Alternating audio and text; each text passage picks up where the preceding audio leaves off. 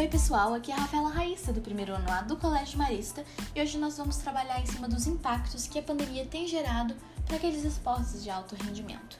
A pandemia do Covid-19, ela não tem precedentes históricos do ponto de vista do seu impacto, ou seja, tudo isso que a gente está vivendo agora é uma baita de uma novidade. A área do entretenimento, ela é atingida de primeira justamente por ter um caráter menos crítico. Mas o que, que eu quero dizer com isso?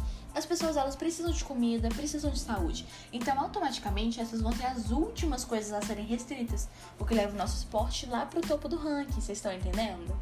Para vocês terem uma noção, ao redor do planeta, partidas da NBA, isso mesmo, NBA, corridas de Fórmula 1, evento da Associação dos Tenistas Profissionais e muitas outras competições foram suspensas.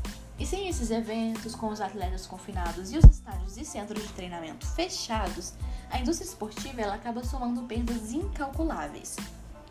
O jornal espanhol El País informa que os sete esportes coletivos mais populares geraram em 2018 cerca de 442 bilhões de reais, derivados basicamente da venda de direitos televisivos. Eu não tenho nem noção de quanto são 442 bilhões de reais. Mas enfim, brincadeiras à parte. Especialistas já preveem um caos aqui no Brasil.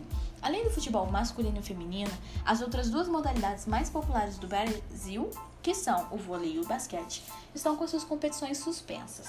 E o mesmo vale para as demais atividades e modalidades praticadas nacionalmente. Contudo, a gente não sabe estipular um prazo para a recomposição econômica desse esporte mundial.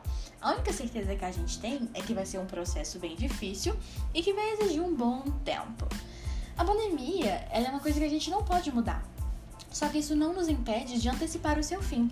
Dado o caráter benéfico da atividade física para a saúde, inclusive no aumento da imunidade, as pessoas ativas elas deveriam ser incentivadas a tentar manter os seus exercícios, mesmo que com algumas adaptações quanto aos locais de prática e os contatos pessoais.